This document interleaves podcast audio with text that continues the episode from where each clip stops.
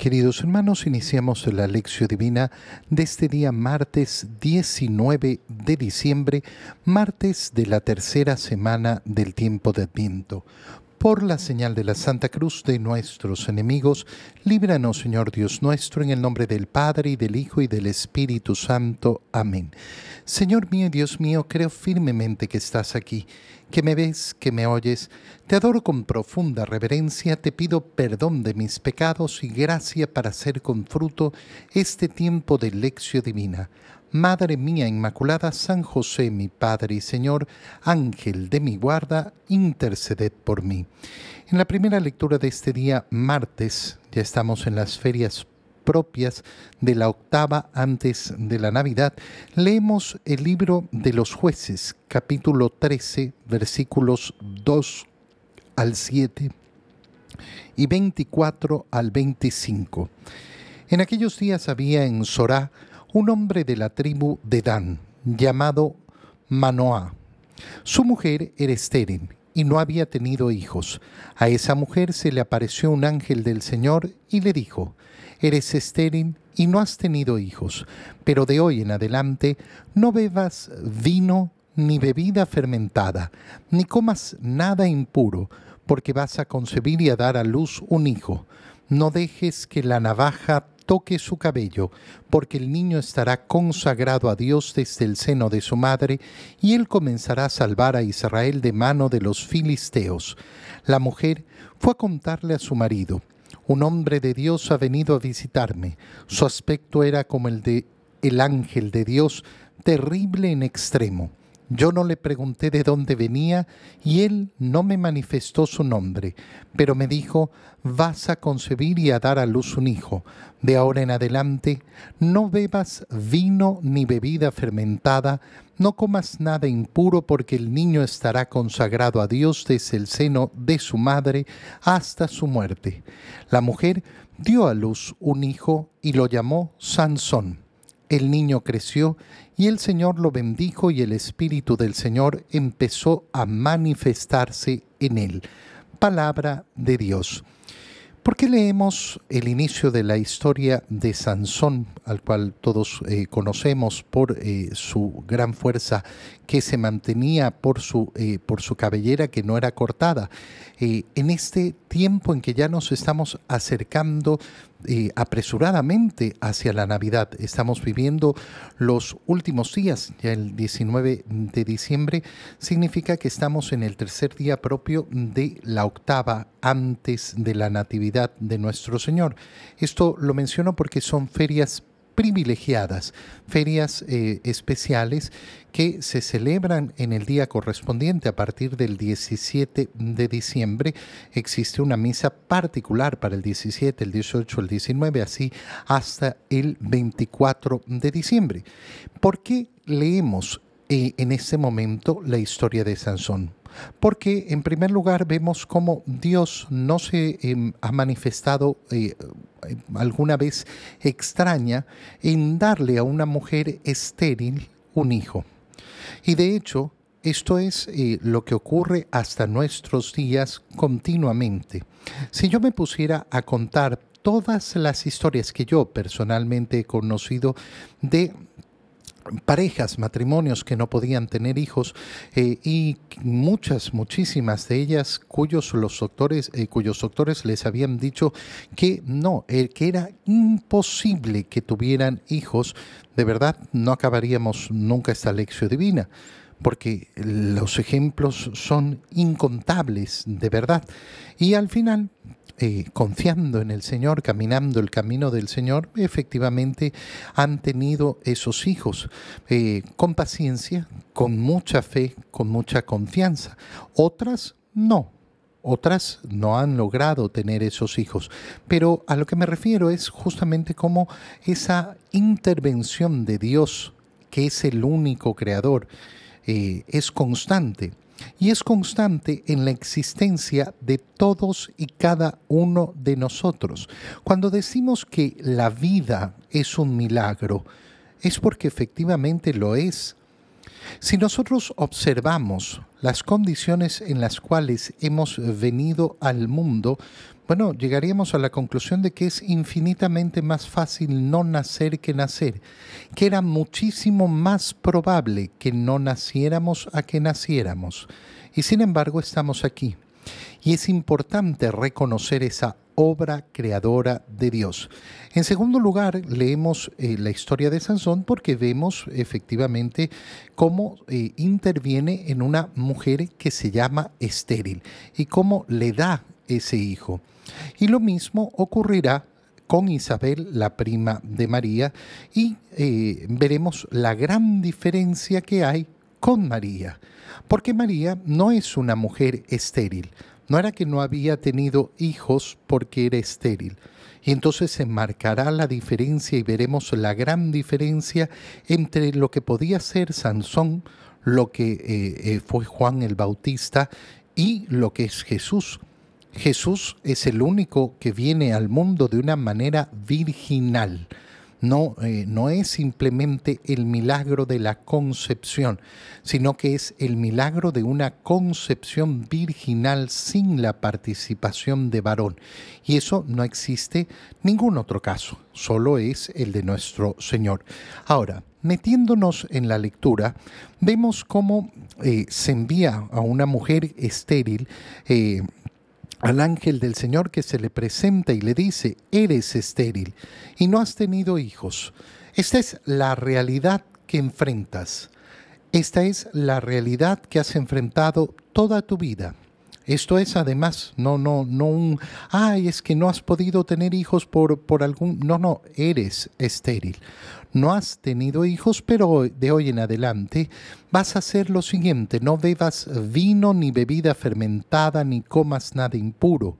Es decir, vas a caminar un camino de fe, vas a confiar en mi palabra y vas a hacer lo que yo te digo para efectivamente quedar embarazada.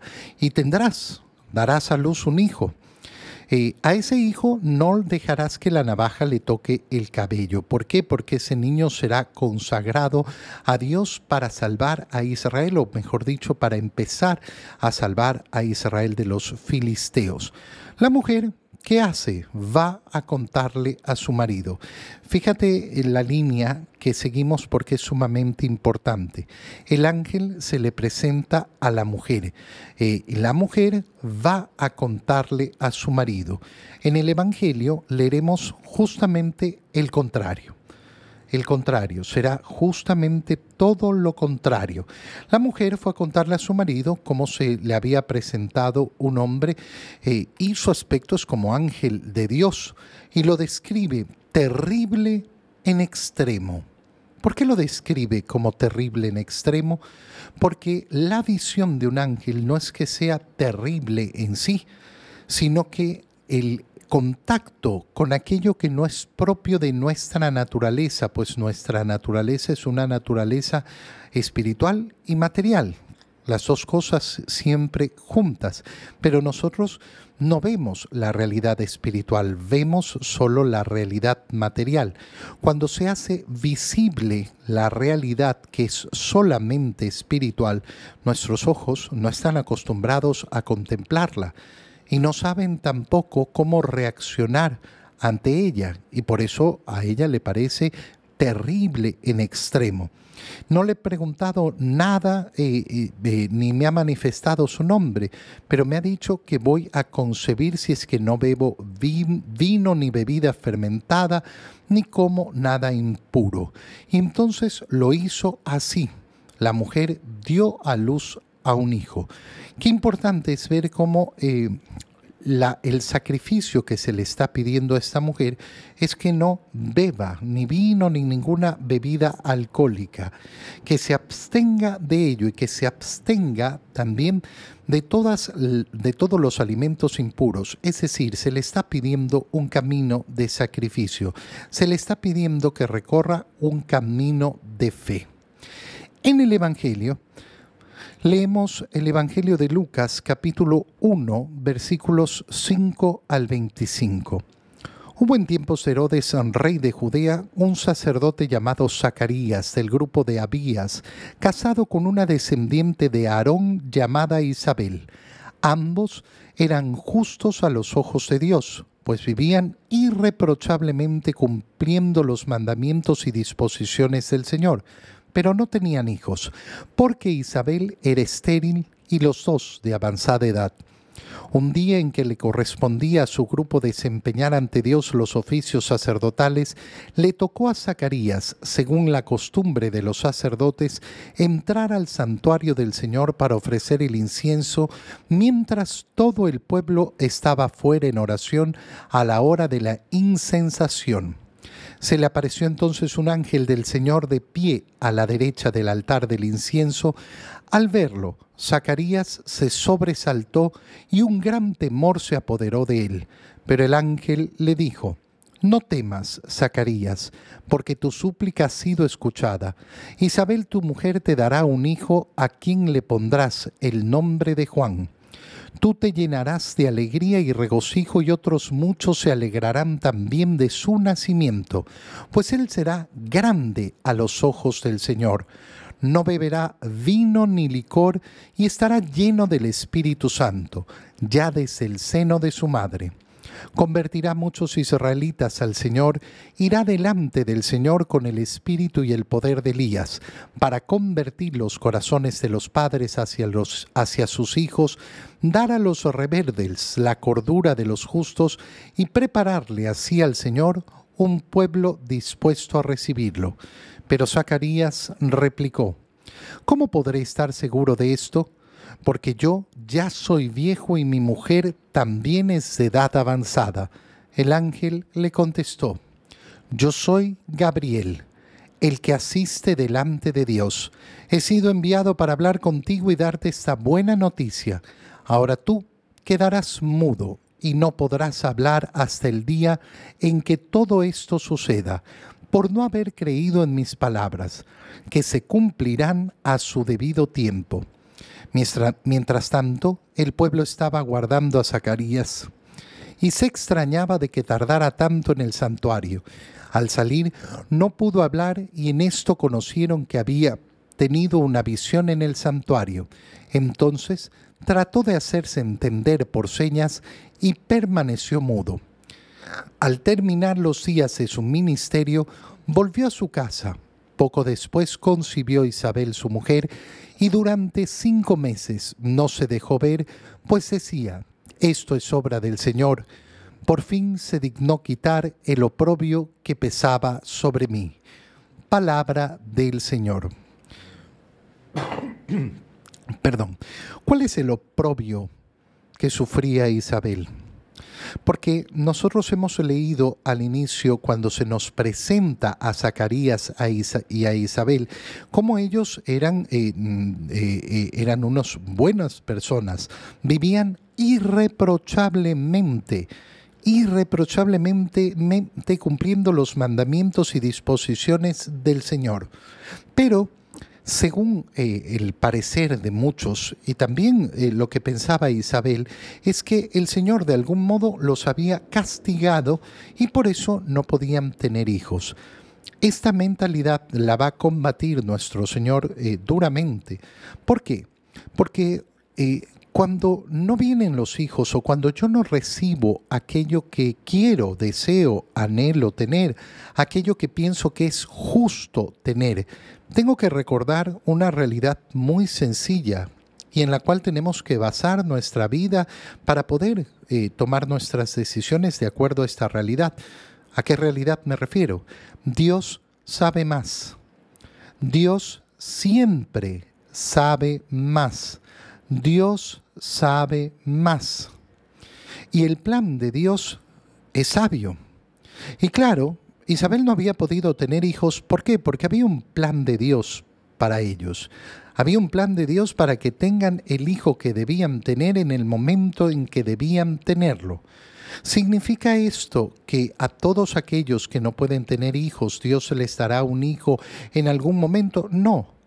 No, no significa eso. Significa que delante de cualquier situación, si es que yo no he podido tener hijos, tengo que abrir los ojos para reconocer cuál es la realidad que Dios quiere para mí. ¿Por qué? ¿Por qué Dios ha hecho esto? ¿Por qué Dios no ha permitido que tenga un hijo? Porque Él sabe más y porque hay un designio mucho más profundo.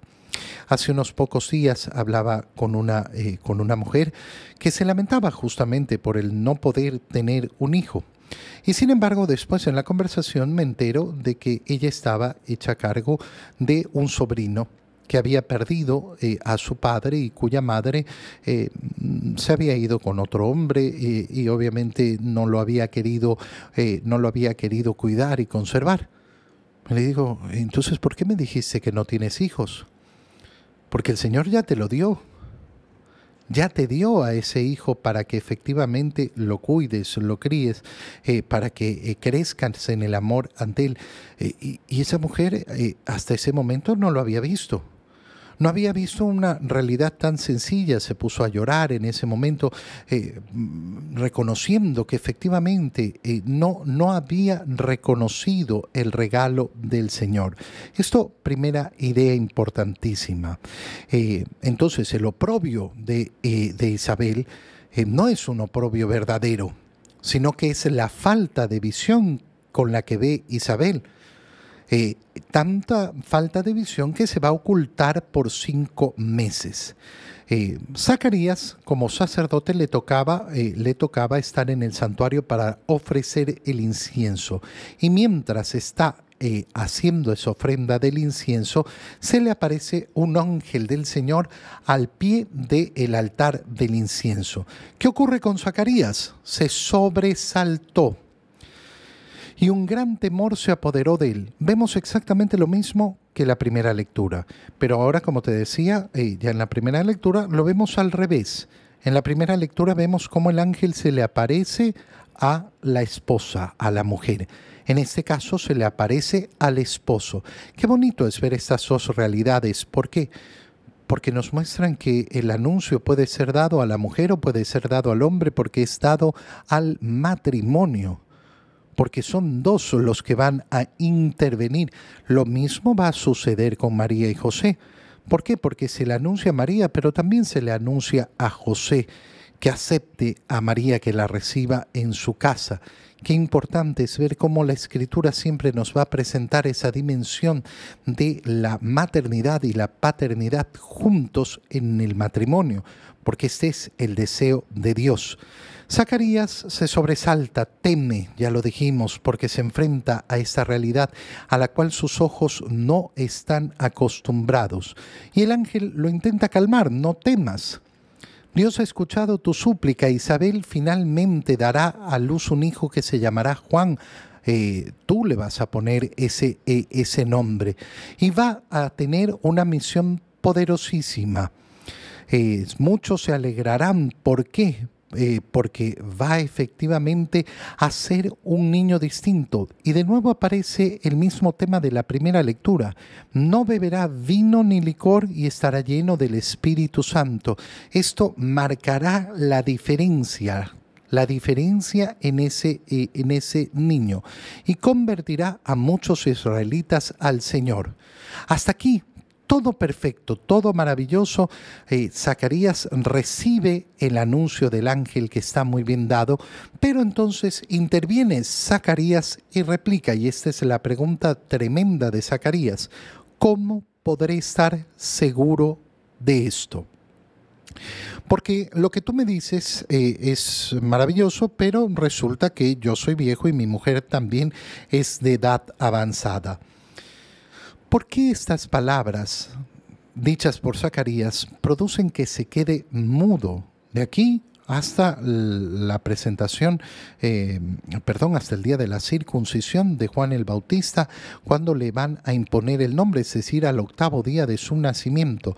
¿Por qué el ángel lo castiga de esta manera?